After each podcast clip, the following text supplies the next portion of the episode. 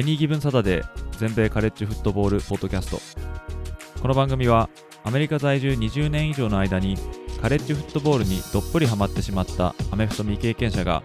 このスポーツの素晴らしさを素人の目線で伝えていくポッドキャストです。NFL のことは知っているけれどカレッジフットボールのことはよくわからないという方やもっとカレッジフットボールのことを知りたいという方に少しでも有益な情報をお伝えしていきます。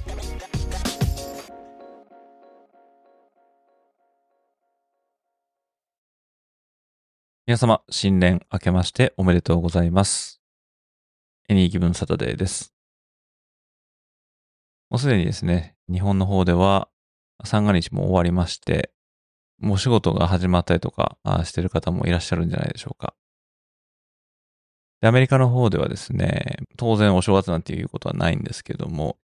もう1月1日こそですね、まあ休みみたいな感じですけども、もう7月2日からあ仕事って普通に始まってたりとかしますし、なんだったら子供らの学校もですね、1月2日からも普通に始まってまして、でもうアメリカに渡米して25年以上経つんですけども、まあ、何年いてもですね、このお正月の三が日の気分を味わえないっていうのが、ちょっとこう、慣れないんですよね。まあ、慣れないとか言ってる年数じゃないんですけれども、もうお正月ぐらいはゆっくりしたいなと思いながら、まあ仕事が始まったり学校が始まったりという感じですね。まあ日本の方はね、1月の4日から始まったり、まあ7日以降とかですかね、もうちょっと日本でお正月を過ごしたのが本当相当昔のことなんで、あんまり覚えてないんですけどもね。皆様、ご家族やお友達とか、まあ大切な方々と素晴らしい時間を過ごしていることをお祈りいたしますけども、ま、新年一発目ということなんで、まあ、話すことといったらですね、まあ、当然、ボールゲームないし、カレッジフットボールプレイオフの話になっていくと思うんですけども、まあ、そこら辺の話をですね、ちょっとフリースタイル的に話していけたらいいかなと思いますので、お時間のある方はぜひお付き合いください。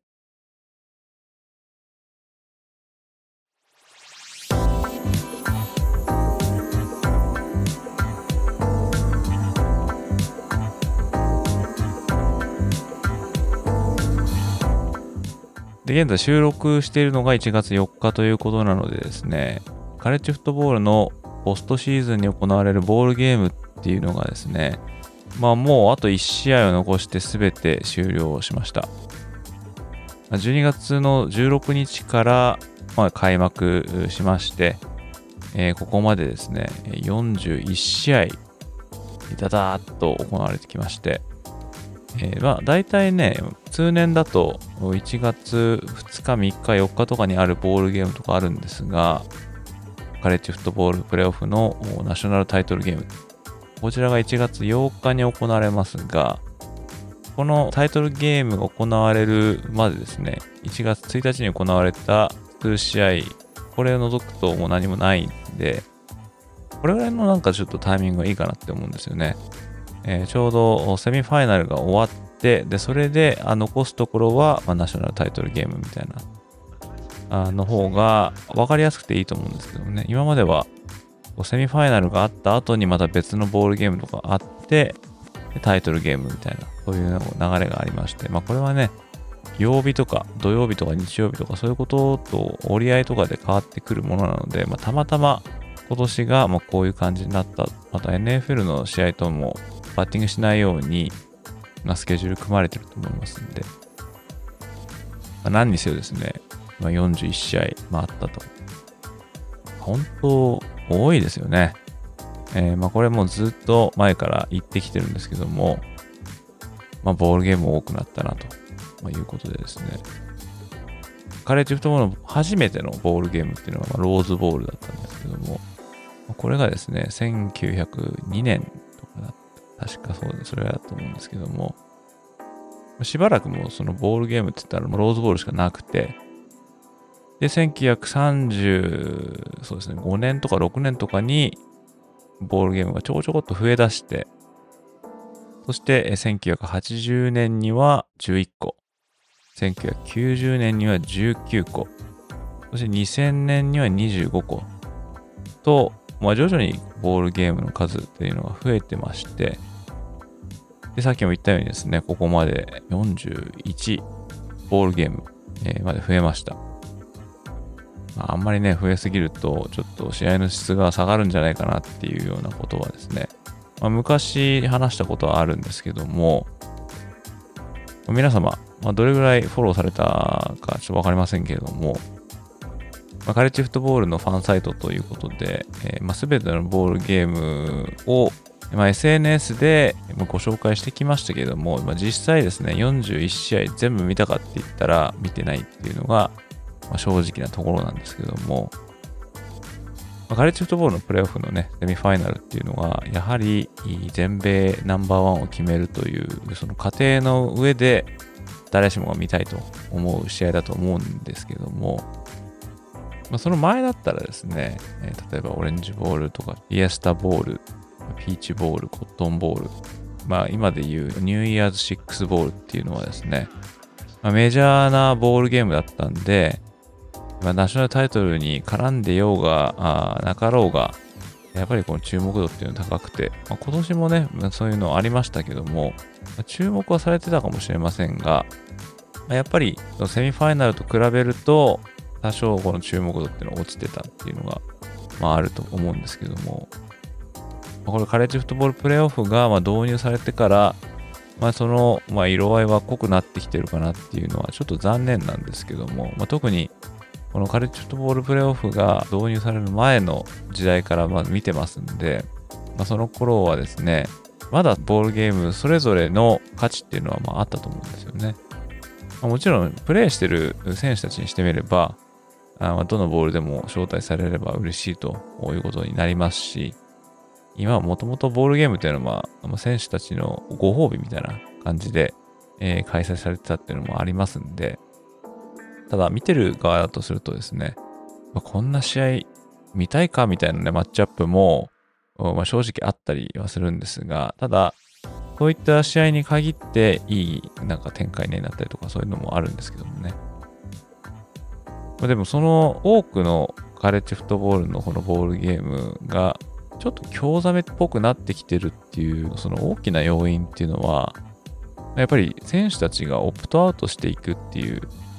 ここにま尽きるんじゃないかなってま思うんですけどもオプトアウトっていうのはま簡単に言うと試合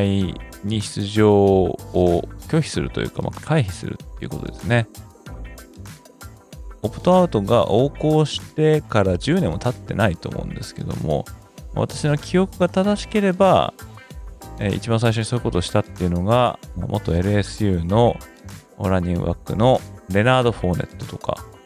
えー、あと元スタンフォードの CMC、クリスチャン・マカフリー。彼らが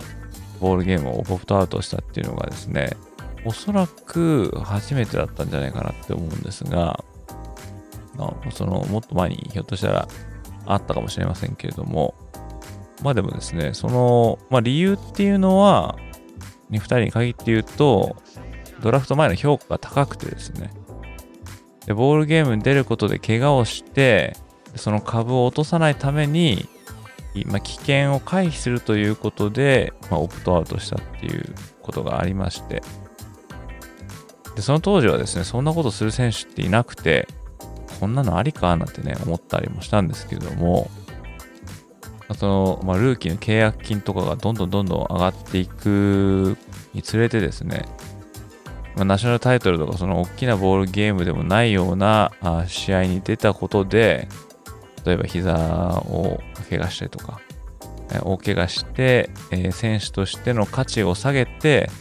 ドラフトでのピックの順位を落とすと、それだけでもううん十億っていうようなですね、損失になるともう考えられておりまして、そういったですね、巨額の契約金とか、まあ、サラリーとかと天秤にかけると、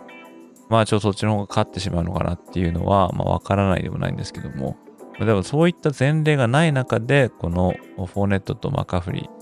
ーがやったっていうことがですね、えー、まあ画期的だったとは思うんですが、まあ彼らに習ってですね、え、そういったオプトアウトしていく選手が、ま、年々増えていきまして、さっき調べたらですね、今年はもうすでに900人以上の選手がオプトアウトしたっていう風なデータも出てるんですね。900人ですからね。9チーム分ぐらいでこうできるぐらい選手がボールゲーム出ない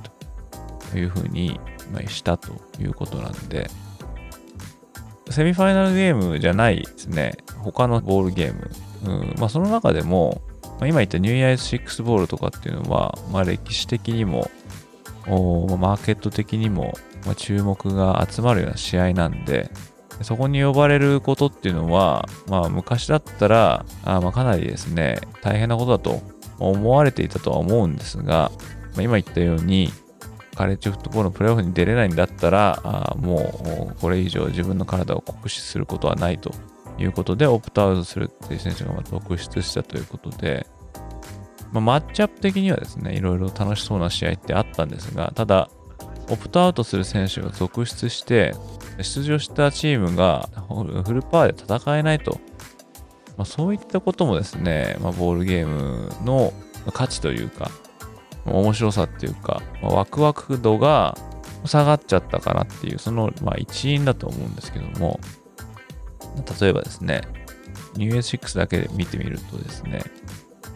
一番最初に行われたニューイヤー6は、コットンボウルですね。これ、ミズーリとオハイオステートですね。この試合すごい良かったなと思うんですけども、これ見ましたが、オハイオステートはマービン・ハリソン・ジュニア、これワイドレシーバーですけども、彼がオプトアウトしてましたし、で、ピーチボール、こちらは、もちろん一人だけじゃないんですが、まあ、覚えてる限りでは、ペンステートのチョップ・ロビンソンがオプトアウトしてたと思うんですけども、えー、あと、オレンジボール、ジョージアとフロリダ州立大学ですね。フロリダ州立大学からもオプトアウトする選手が結構いましたし、また、クォーターバックのテイトロードメーカーは、ジョーダン・トラビスのバックアップとして、レギュラーシーズン最終戦に出たんですね。そこでもうちょっと怪我しちゃったんですけども、で彼は ACC のタイトルゲーム後ですね、トランスファーポータル入りしまして、え、このジョージア戦には出なかったんですね。他にはですね、これニューイヤー6じゃないんですが、レリアクエストボウル、これウィスコンシン大学とルイジアナステート、これやりましたが、ルイジアナステートのクォーターバックでハイズマントロフィーを取ったジェイデン・ダニエルズもオプトアウトしましたし、えー、まあ、そんな感じでですね、オプトアウトする選手が続出したんで、まあね、ちょっとね、残念ですよね。今までだったらオプトアウトするような選手はいなくて、だからこそ、このフルパワー同士の名門同士が戦うとか、まあ、あとは普段あまりマッチアップされないようなチーム同士の戦いが見れたりとか、それが面白かったっていうのはあるんですけども、その最たるものはこのジョージア大学とフロリダステートのこのオレンジボールだったかなって思うんですが、まあ、これスコアは63対3だったんですね。でジョージア大学はあ、まあ、シーズン通して、え、首位を守り続けてたんですけども、まあ、SEC タイトルゲームでアラバマ大学にまさかの敗退を喫しまして、CFP のファイナルランキングでトップ4から漏れてしまったっていう、まあ、チームだったんですが、一方のフロリダステートも、ま、同じくですね、プレーオフから漏れちゃったと。いうことで、まあ、こちらのごたごたみたいなのは、ま、前のポッドキャストでも話しましたし、記事にも書いたと思うんですけども、ま、このフロリダステートがですね、このセミファイナル戦に行けなかったことで、まあ、精神的なダメージがまかなり大きかったみたいで、まあ、これは監督のマイク・ノーベルさんもま認めてるところなんですけども、さっきも言ったようにですね、えー、クォーターバックのロードメイカーが transfer portal に入ったりとか、なんか20人ぐらいオプトアウトしたとか、なんか言ってたような気がするんですけどね、フロリダステートは。とにかく戦力がない上にですね、このプレーオフに行けると思ったけど行けなかったっていうこの撃沈感で FSU はボロ負けしたんですね。えー、さっきも得点言ったと思うんですけども、そこの方は63対3。これ、60点差ついたんですけども、こちらは、あボールゲーム史上最多のマージンということなんで、でちなみにそれまでの最多マージンっていうのが、その前の年のですね、ジョージア大学の58点ですね。まあ、TCU とジョージアの試合もね、興ざめしてしまいましたけども、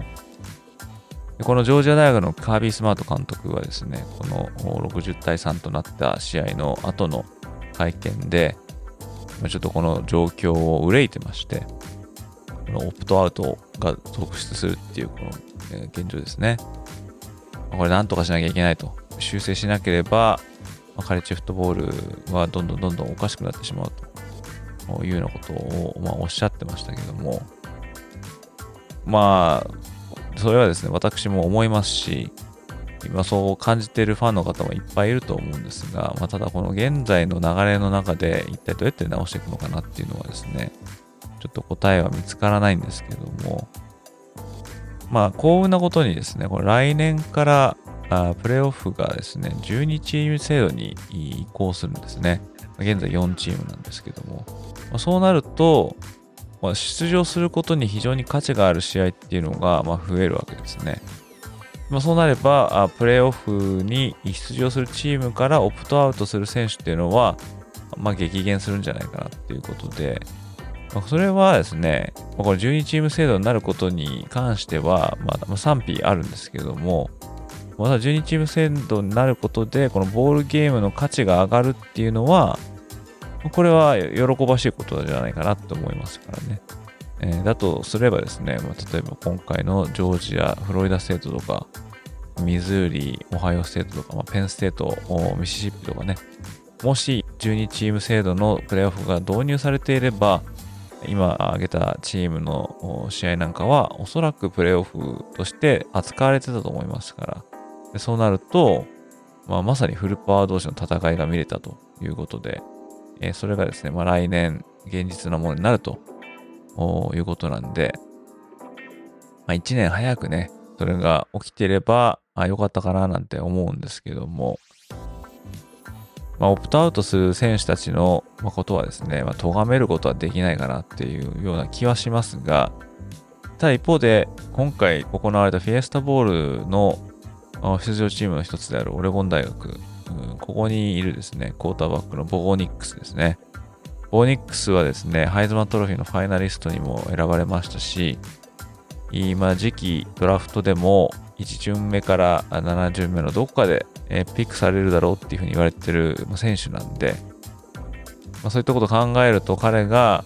あまあオプトアウトをしてもまあおかしくないなと思ったんですが、まあ、ここはですね彼男気を見せましてオレゴン大学のチームメイトと最後の試合を共にしたいということで、え出場しまして、まあ、オレゴン大学は45対6で、まあ、リバティに今圧勝したんですけども、まあ、こういった選手がまあ普通なんですけどね、今までのことを考えると。ただ今の流れで言うと、こういう、まあ、ちょっとしたリスクを冒してでも、もう最後まで、まあ、選手として全うしたいっていうのは、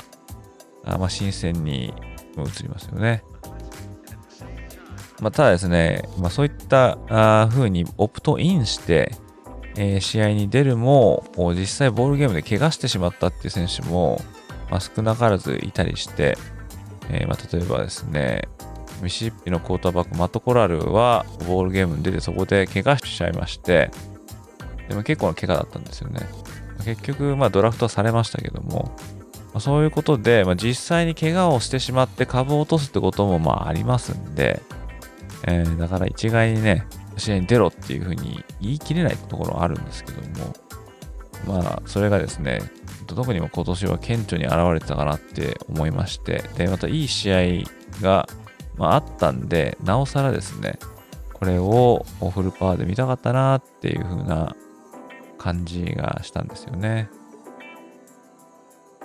このオプトアウトのことはですね、まあ多分今後もどんどん続いていくと思いますが、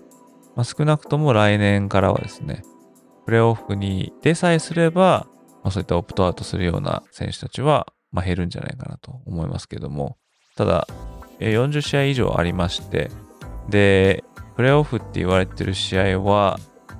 ファーストラウンドが4試合あって、えー、6だ、11試合かな。えー、とかですかね。10試合以上ってことですよね。ま、それぐらいの試合数ありますんで、残された30試合以上は、ま、現行のままなんで、そういったあボールゲームに出てるようなチームの中からまたオプトアウトする選手っていうのは、ま、出てくるっていうのは、ま、変わらないのかなっていう感じですかね。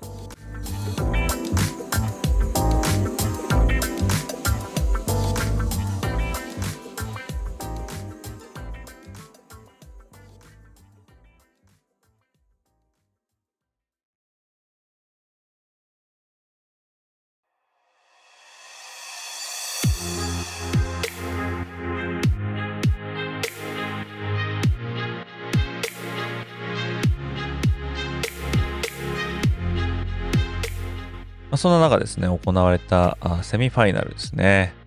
カレッジフットボールプレイオフの準決勝を2試合ありまして、で1つ目がローズボール、2つ目がシュガーボール、こちらですね。で日本でも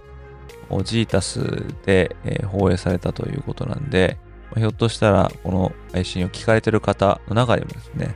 日本にいながら見れたって方もいらっしゃるかもしれませんけども、まあ面白い試合でした。なかなかですね、セミファイナル2つともここまでエンタメ戦に飛んだ試合っていうのは、ま、ないんじゃないかなと思いましたけども、まあ、ローズボールはミシガンとアラバマ、シュガーボールがワシントンとテキサスですね、えー、の激突になりましたけども、まあ、どっちの試合も最後の最後まで試合の行方がわからないみたいなんですね。そんな展開で、え、私、バックトゥバックで観戦させていただきましたが、もうほとほと疲れてしまいましたけどもね。え、で、シュガーボールが終わったのが、まあ、東時間でも1時過ぎてましたから、えーまあ、なんかちょっと開始時間が遅すぎるんじゃないかっていうような批判もありましたけども、そんな感じでですね、行われたこの試合をですね、まあ、少し振り返ろうかなと思うんですが、まあ、細かいですね、レビューみたいなのは、すでに私のサイトの方にアップしていますので、まあ、そちらの方を読んでいただけると幸いなんですけども。まずですね、第1戦のローズボールですね。まあ、こちらはですね、まあ、下馬評は、まあ、ミシガンって言われてましたが、ただ、アラバマを押す声も結構多くて、まあ、そういったことからもですね、まあ、両チームとも当然、まあ、名門ということなんで、非常に注目集まりましたが、ミシガンのですね、ラインがすごかったですね。特に開始直後なんかはもうアラバマはミシガンのラッシュ止められないっていうのがもうすごい続いてまして、全然オフェンスは形できなかったですよね。もともとパスでガンガン行くチームじゃないというのと、あとはクォーターバックのジェイレン・メルローが、まあ、結構ポケット内で我慢し続けるようなクォーターバックなんで、まあ、逃げ足というか足は速いんですが、結構ギリギリまでこうポケットにいるような、そういうような印象を受けてますんで、まあ、結局この試合で、彼は6個もサックを食らってしまったっていう、まあ、そんな数字も残ってたんですけども、ただ後半に入るとですね、まあ、アラバマ大学のラインも少し落ち着きを見せまして、パスプロもランブロックもちょっと効いてきたかなっていう中で、まあ、アラバマがリードを奪ってですね、でこのままやっぱり行くのかって思ったところですね、もうほんと後半残りもう4分切ったところですね。ミシガンがようやく目覚ましたみたいな感じでですね、同点に追いつきまして、で、えー、オーバータイムの末に、まあ、ミシガン勝ったっていう、まあ、試合でしたけども、まあ、どっちが勝ってもおかしくなかったったかなとは思いますが、注目したい点はまあ2つまああるんですが、まあ、1つは、まあ、ミシガン大学がですね、まあ、リードを奪われた時点で迎えたですね、まあ、後半第4クォーター、自陣33ヤード地点で、まあ、フォースツーっていう状況を迎えまして、まあ、普通だったらね、ここであのパントすると思うんですけども、ここはあえてですね、ジム・ハーボ監督はフォースダウンギャンブルに打って出まして、で、ここでうまいことですね、ランニングバックのブレイクカーラムを使ったショートパスで27ヤードをゲインして、えー、まドライブを継続させるんですけども、これがですね、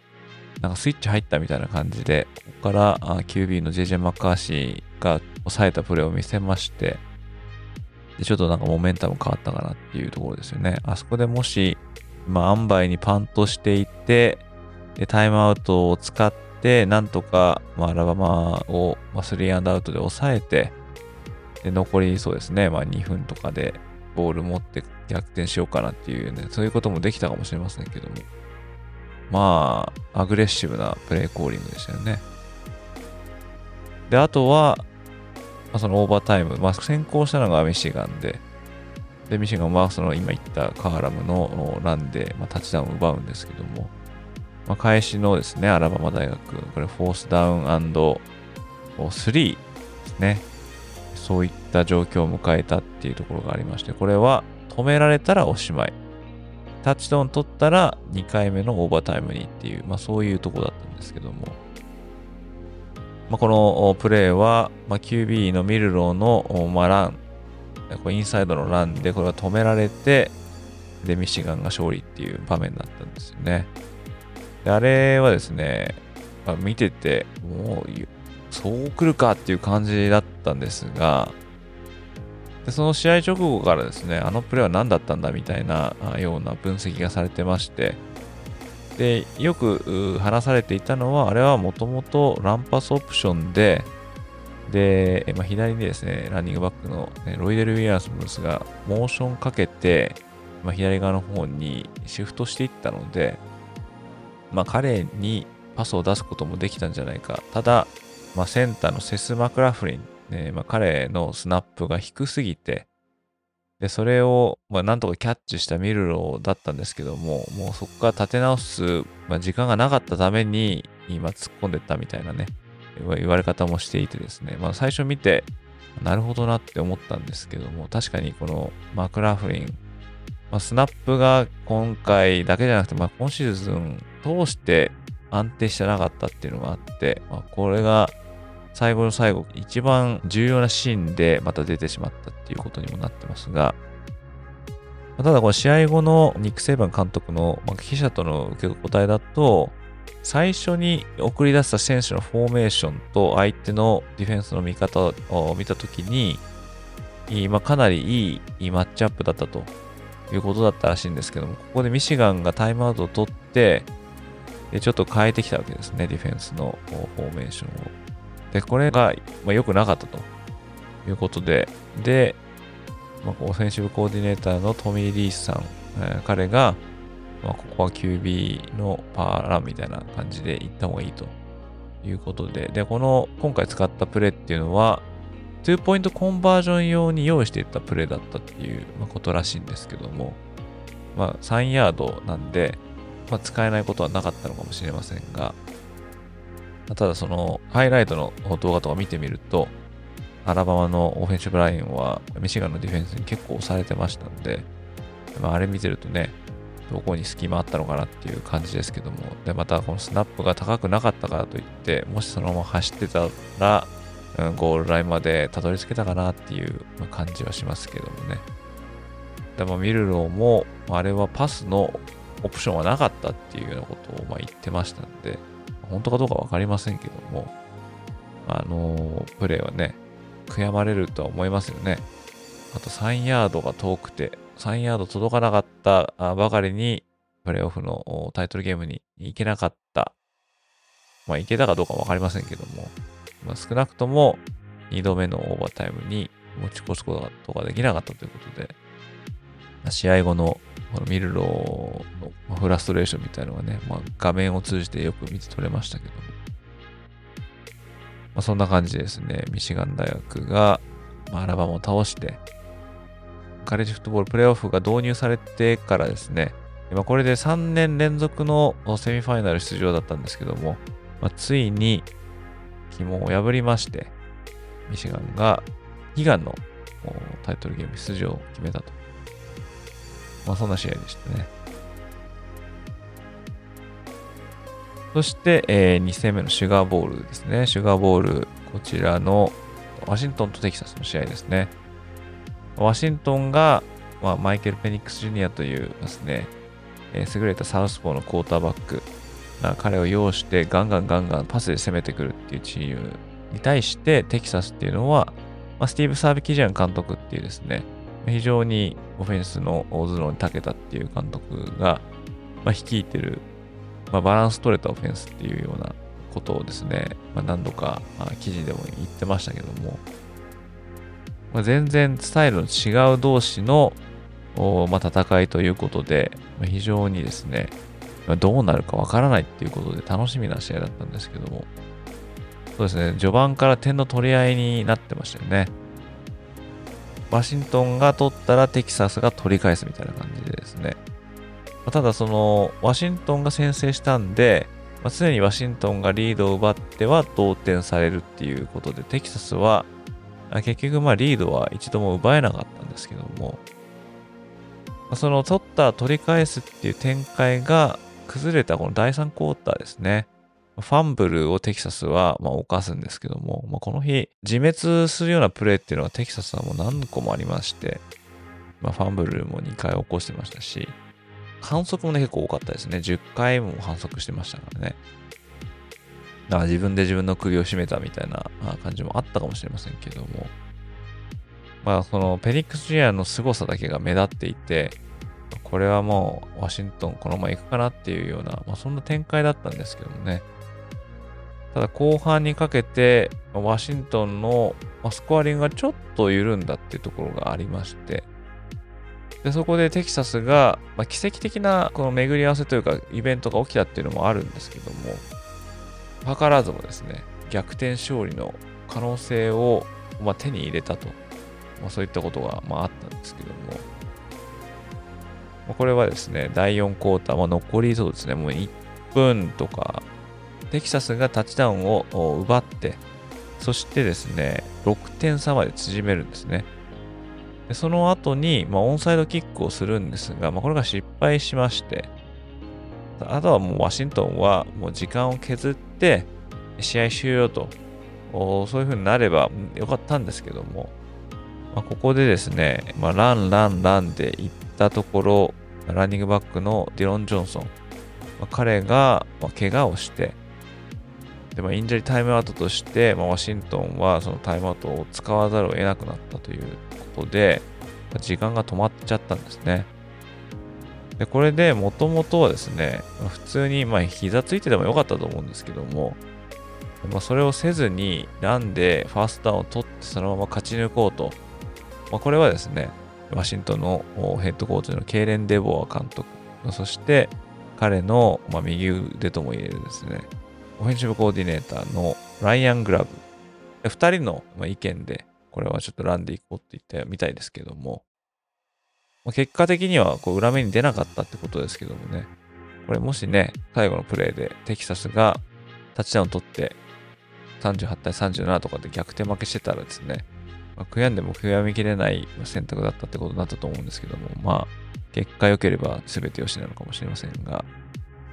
まあ、ここでですね、テキサスは45秒ぐらいでですね、最後逆転のチャンスを含んだまあドライブを、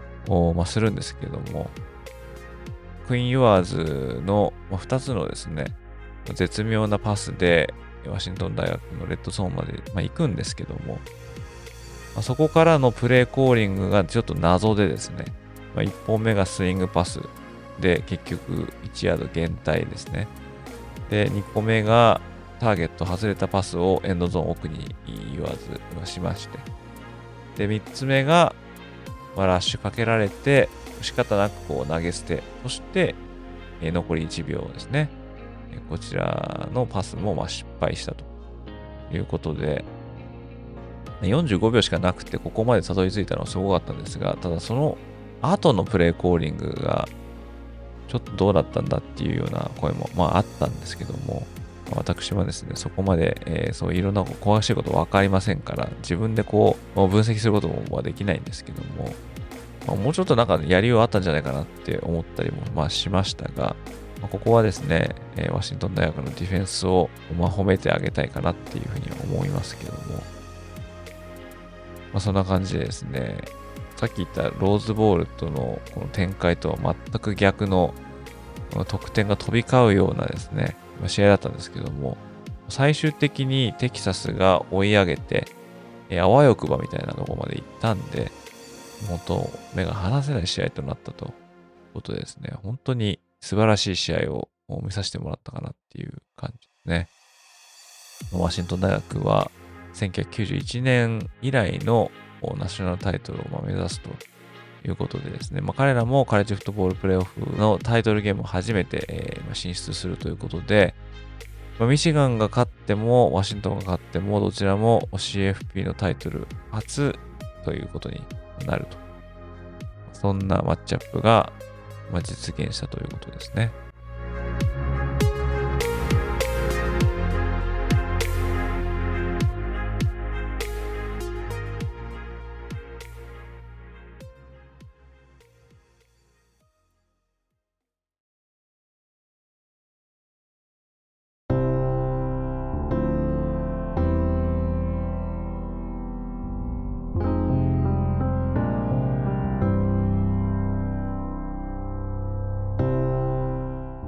ということでですね、ナショナルタイトルゲームを決めるマッチアップが決まりまして、こちらは全米1位のミシガン大学と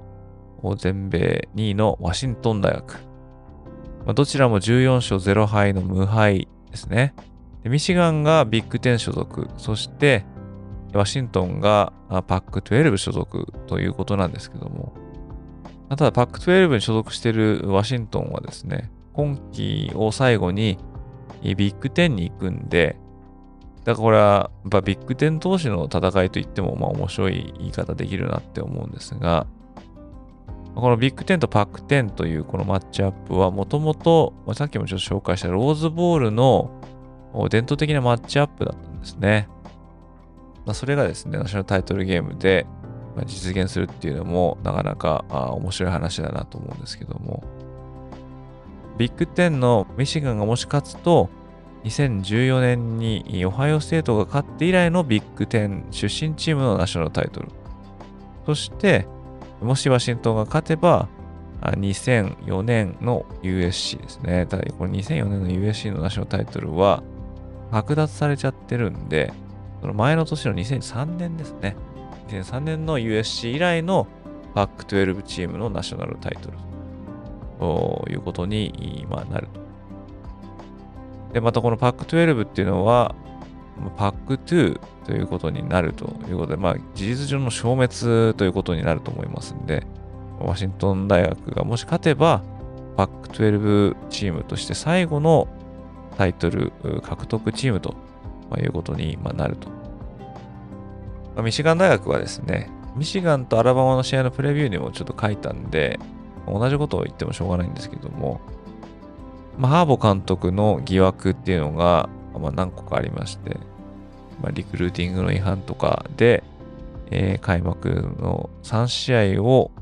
謹慎処分になったりとか、で、あとは、オフェンシブコーディネーターのマット・ワイスって人がいたんですけども、この人が、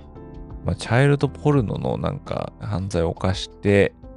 昨シーズン後に解雇されてるんですね。とか、まあ、あとはサイン、えー、盗みの疑惑がかけられて、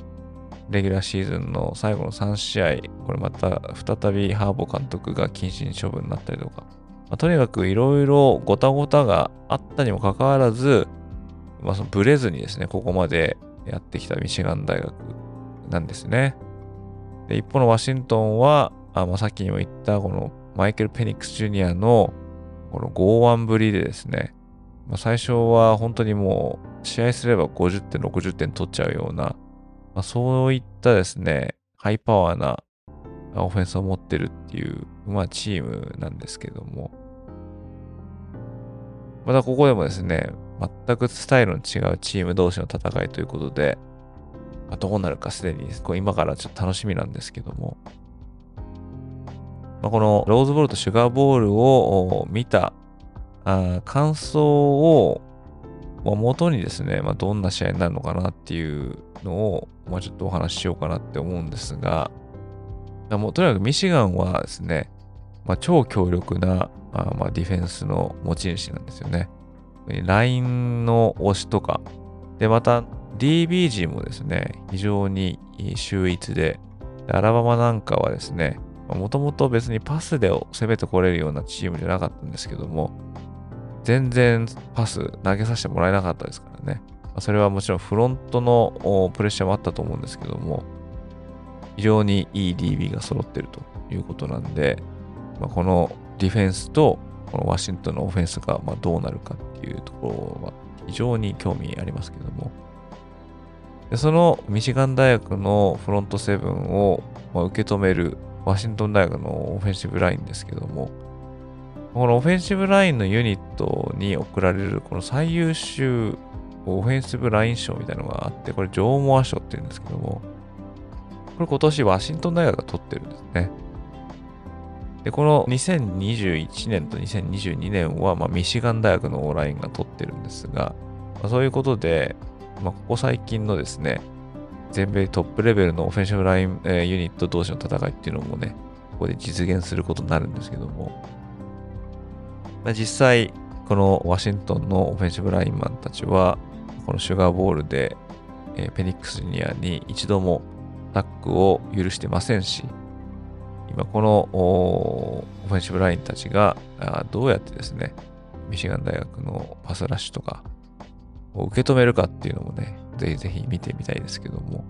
アラバマ大学のパスプロはですね、そこまですごいっていうわけではないんですが、でも、まあ、5つ星の選手がいたりとか、えー、次期ドラフトの一巡候補がいたりとかま、そういったあユニットだったんでで、その彼らもミシガン大学のラッシュには非常に手を焼いてましたから。で、もしね、フェニックスジュニアに少しでもプレッシャーをかけるっていうことをするんであれば、まあ、当然このオフェンシブラインたちのこの穴をこじ開けていかなきゃいけないということで、まあ、それができなければですね、フェニックスジュニア、パスの能力最高に優れてますんで、まあ、かなりやられてしまう可能性はあると思いますね。でちなみにこのペニックスジュニアですけども、今年4600ヤード以上を稼いでまして、去年も4500以上稼いでいて、でこれで2年連続1シーズンあたり総合4500以上をパスで投げてると。でこれは史上2人目だっていうことで、で、えー、もう一人誰なんだってことになると思うんですけども、これは元テキサス工科大学のクォーターバックで現在、アカンザシティチーフで活躍しているパトリック・マホームズまあ、そういったですね、今をときめくクォーターバックの記録に今並んだというですね、ペニックスジュニア、まあ、この彼のね、ドラフト後のこのプロでの活躍も非常に気になるところですけども、まあ、そういったですね、ワシントンのオフェンス、本当にですね、ミシガン相手にテキサスに対してやれたぐらいのプレーできるのかっていうのは見てみたいですよね。で、またその逆にですね、ミシガン大学のオフェンス、これがワシントン大学のディフェンスとどう対峙するかっていうのは、まあ、あると思うんですけども、ワシントン大学のディフェンスはもともとすごいっていう風な評価を受けてなくて、スタッツ上でもですね、まあ、半分からそれ以下ぐらいなところがあったんですが、テキサス戦を見てみるとですね、かなり頑張ってたっていうような印象がありますね。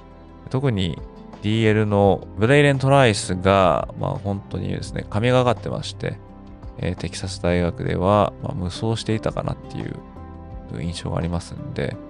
まあ、彼、まあ、含めてですね、このワシントン大学のディフェンス、まあ、どこまで強力なミシガンのオフェンシブラインを攻略できるか。アラバマもまだそこでちょっと苦戦してたっていう面がありますから、ですね。あとはまあこの JJ マッカーシーを試合前にですね、座禅を組んでこのメディテーションしてるっていうので、こうちょっとこう知られてるようなクォーターバックで、やられても負けないっていうんですかね。英語で言うとですね、bent but not break みたいな、そんな言い方があると思うんですけども、やられ続けても決して最後までやられきれないっていう感じですかね。うんまあ、それはですね、なかなか攻めあぐむ中、ローズボールの終盤ですね。第4クォーター。いきなりこうクリックしだして、まあ、同点のドライブをま演出したみたいなのもありましたんで、まあ、そういった彼のベテランな経験、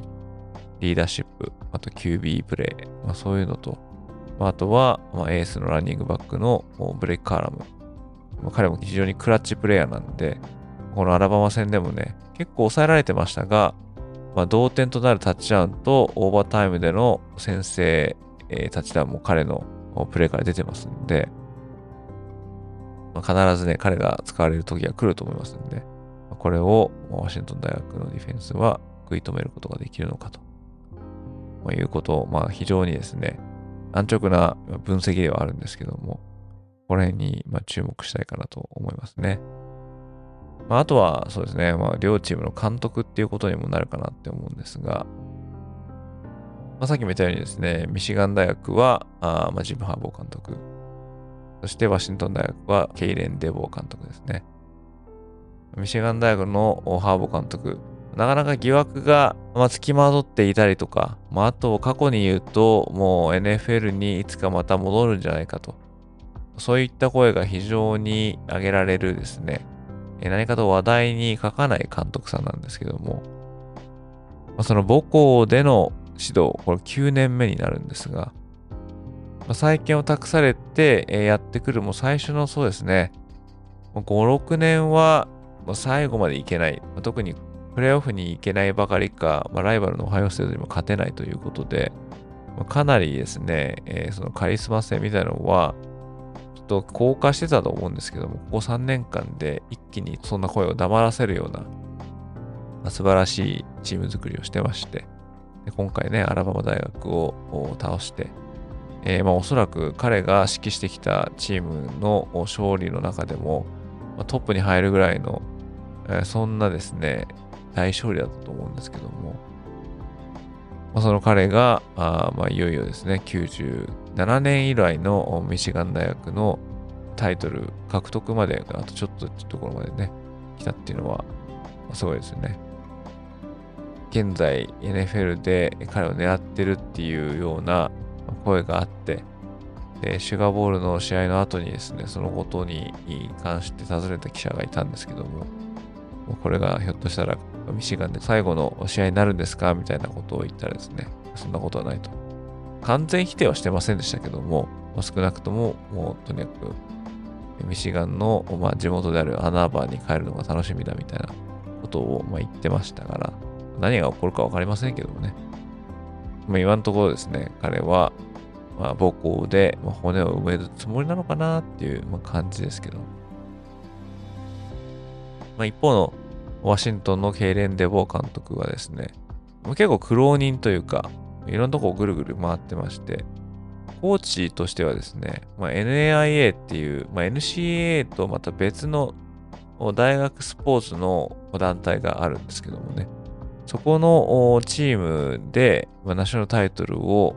3回ぐらい取ってると思うんですけども、そこから FCS のチームに上がって、で、フレズネステートで OC をした後にインディアナに来て、インディアナで OC をした時にマイケル・ペルニックス・ジェアと出会って、その後ですね、フレズノステートのヘッドコーチを2年務めた後に、ま、ワシントンにやってきたっていうですね、人なんですけども、だからその、すべての大学のレベルを見てきたっていうようなことが言えると思うんですよね。この NAIA って言ったらもうリソースもないし、そういう高校に毛が生えたみたいな、そういうようなレベルの環境でチームを強くして、えー、で、おそらくですね、いろんなこと自分一人でやらなきゃいけなかったこともあったと思うんですけども、そういったところを見ているからかもしれませんけどもね、なかなかめったなことで動じないような監督さんっていうようなイメージがありますね。でそういった意味ではですね、そのマインドセットっていうのは、選手たちにとってみると、まあ、頼れるまあ、コーチなのかなっていうような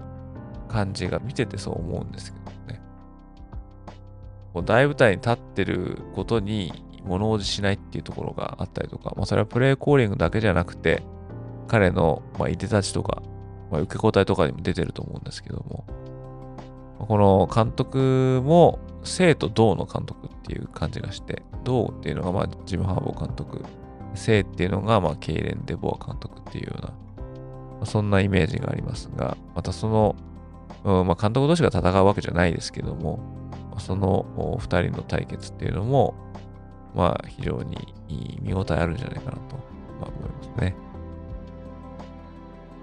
そんなことですね。タイトルゲームは1月8日月曜日の7時30分。こちらはアメリカ東部時間なんで、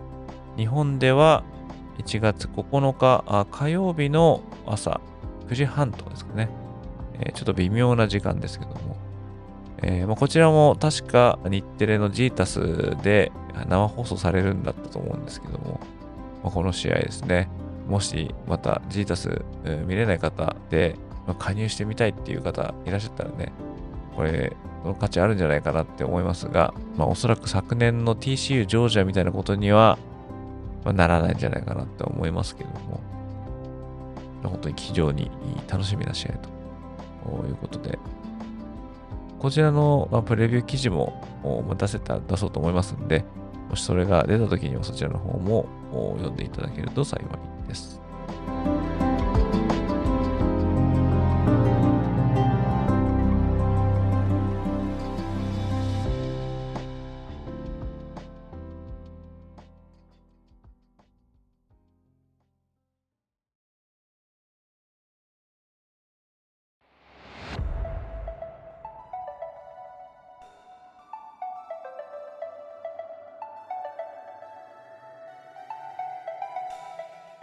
そしてですね、ここで一つ質問箱からコメントないし質問を紹介して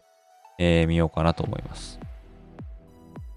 この質問箱っていうのは匿名で、えー、まあ、何でもコメントとか質問とか、まあ、苦情とかあ何でも残せるっていうものなので、えー、まあ、こちらはですね、概要欄の方にリンクを貼っておきますので、えー、ぜひぜひですね、え遠慮なく、なんかカレッジフットボールのことで知りたいとか、私で答えられることがあればですね、答えていこうと思いますので、え皆さん気軽にですね、何か残していただけると幸いなんですけども、まあ、今回ご紹介したいですね、質問っていうのはこちらの方になります。カレッジでめちゃくちゃ成績のいい選手、かっこ GPA4.0 など、たまに見かけますが、そういう選手はフットボール補正みたいなものを抜きにして、正真正銘成績がいいのでしょうか？という質問をいただきました。どうもありがとうございます。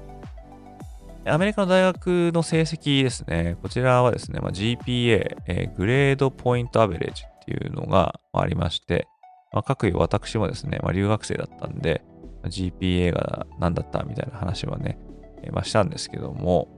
これ4.0っていうのが、まあ、今のところ、まあ、最高値となってますよね。多分大学によって違うってことはないと思うんですけども、4.0を持ってると、まあ、成績優秀っていうふうになると思うんですが、試合中にですね、えー、スカラーアスリートとか言ってですね、高い GPS を持っている選手が紹介されるようなことを、まあ、稀にあるんですけども、4.0っていうのは本当に賢いですよね。全部の授業で A を取りまくってるっていうことですから、そういった選手が、まあ、フットボール法制かかってるのかっていうことだと思うんですけども、4.0に補正かける必要はないと思うんですよね。補正かけるんであれば、低い選手に補正をかけてあげて、なんとか、まあ、アカデミッカリインエリジブルにならないようにするとかね、そういうのは、まあ、あると思うんですよね。で、やっぱり大学生なんで、NCAA は、まあ、学生本部っていうのは、まあ、とりあえず表沙汰では言ってるんですよね。なんで、まあ、あまりにも成績が悪いとですね、プレイ資格剥奪されちゃうっていうのはあるんですよね。最近あんま聞かなくなりましたけど、昔はもっとあったような気がするんですよね。で、NCA が定めているですね、最低限の GPA っていうのが2.3っていう風になってまして、で、これよりも下回ると、まあ、君たちプレイできないよっていうことなんで、まあ、これがあるからこそ、最低でもクラスには行って、なんとか点は取ろうっていう風にはなると思うんですけども、まあ、これがですね、まあ、例えばクラスに行かないとかね、宿題やらないとか、試験で0点とか、そういう選手っていうのは、まあ、今も昔も、まあ、おりまして、そうなると、やっぱりですね、GPA っていうのは落ちていくわけですね。そうならないように、まあ、大学チームは、まあ、チューター、これはまあ家庭教師みたいなのをつけたりとか、まあ、するんですけども、まあ、中では、まあ、要するにチーティング的なね、替え玉とか、あと誰かがペーパー書いてあげるみたいな、まあそういうのことをやってバレて、NCA から重い制裁を食らった、まあこれはノートルダムとかね、まあありまして、えー、1年分の勝利数全部剥奪されちゃったみたいな、ういうありましたけども、そういうのを、まあ、NCA っていうのは、まあ、管理するのが、まあ、仕事のうちの一つなんですけども、ただその、やっぱり成績がいい人は成績がそのままいいと、じゃないと取れないと思いますからね、やっぱり。その誰かに頼んで、えー、4.0っていうのは、やっぱ元がないとやっぱ無理なんでね。まあ、そういった選手は本当に優秀だと思いますね。なかなか難しいと思いますよね、でもね。私が留学生だったのはもう20年以上前なんですけども、ま、今ではですね、まあ、SNS とか、あとまあ NIL とかね、そういったいろいろな雑念とか雑音とかが、まあ、ありまして、で、さらにフットボールの内容とかも変わってると思うんですよね。プレイブックがすごい多くなって、それを覚えなきゃいけないとか、それが複雑になっていくとか、まあ、そういうのを覚えながら授業もやらなきゃいけないっていうことなんで、おそらくですけども、学生アスリート、一昔前よりも、実はやること増えてるような気がするんですけどね。その中で4.0とか取れるっていうのは、ほんとすごいと思いますね。ということで、今後もですね、質問箱の方に、どしどし、匿名でも全然構わないので、質問、コメント、あとは、サジェッションとか、不満、不平、苦情、もう何でもいいんで、えー、残していただけるとですね、まあ、こういった感じで、音声配信でご紹介していこうかなと思いますし、またネタがない時のですね、いい、いい話のネタになるんで、そういった面でもですね、活用させていただきますので、気兼ねなく皆さんぜひこの質問箱をご利用ください。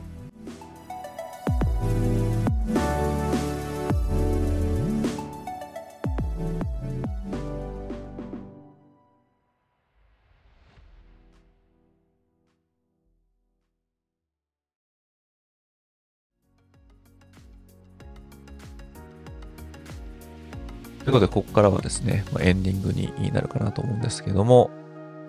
先日ですね、私ですね、ツイッター上で、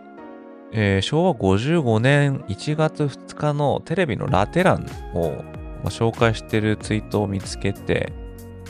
で、それを見てみたらですね、ま、その当時、日テレでローズボール、で他の地方局でコットンボールとか、シュガーボールとか、シュガーボールは確かテレ朝でしたっけね。まあ、そういったところでですね、カレッジフットボールが地上波で流れているっていうのを発見したんですね。でこれすごいなと思ってですね、まあ、そのことをツイートしたら、まあ、結構、まあ、結構つっても私の、ま、ツイート履歴みたいなのを見ると、まあその、比べるとまあすごいっていう感じですけども、結構な反響があって、それにコメントをですね、残していただける方も結構いらっしゃってですね、えー、私もその時見てましたみたいな、あこれがあったから、お正月はローズボールっていうのが、まあ当たり前でしたとか、そこで USC とか UCL とかそういったチームを知ってファンになりましたっていうような方々が結構いて、えー、まあ、びっくりしたんですけども、さすがにですね、私その時は生まれてましたが、そんなカレッジフットボールとか、まあもちろん知らないんですけども、アメフトを見るとかそういうことも全くなかったっていうところなんで、もう本当、カレッジフットボールのファン歴で言ったらもう、もう諸先輩方のですね、コメントをいただいたということで大変嬉しかったんですけども、まあ、それと同時にですね、まあ、カレッジフットボールないし、まあ、アメフトにはですね、なんか、ブームの波があったみたいな、第一次アメフトブームとか第2次とかなんかあったみたいな話を、まあ、聞いたことがあって、でその中にひょっとしたらカレッジフットボールも入ってたのかなっていうのが、まあ、あるんですけども、ホームページの、まあ、記事を書いたりとか、ポッドキャストとか、あとは SNS 上で、まあ、私ですね、まあ、ちょっとカレッジフットボールの情報を紹介させていただいてるんですけども、まあ、ごくごくたまにですね、懐かしいですとか、ちょっと昔見てたけど見なくなりましたとか、でもちょっとこのサイト見つけてもう一回見出しましたみたいな、そういう嬉しいことを言っていただける方が結構多かったんですけども、このポッドキャストはですね、いろいろなこのアナリティクスっていうのを見ることがまできるんですね。アナリティクスっていうのは、例えば、どのエピソードに何人見に来たとか、あとは、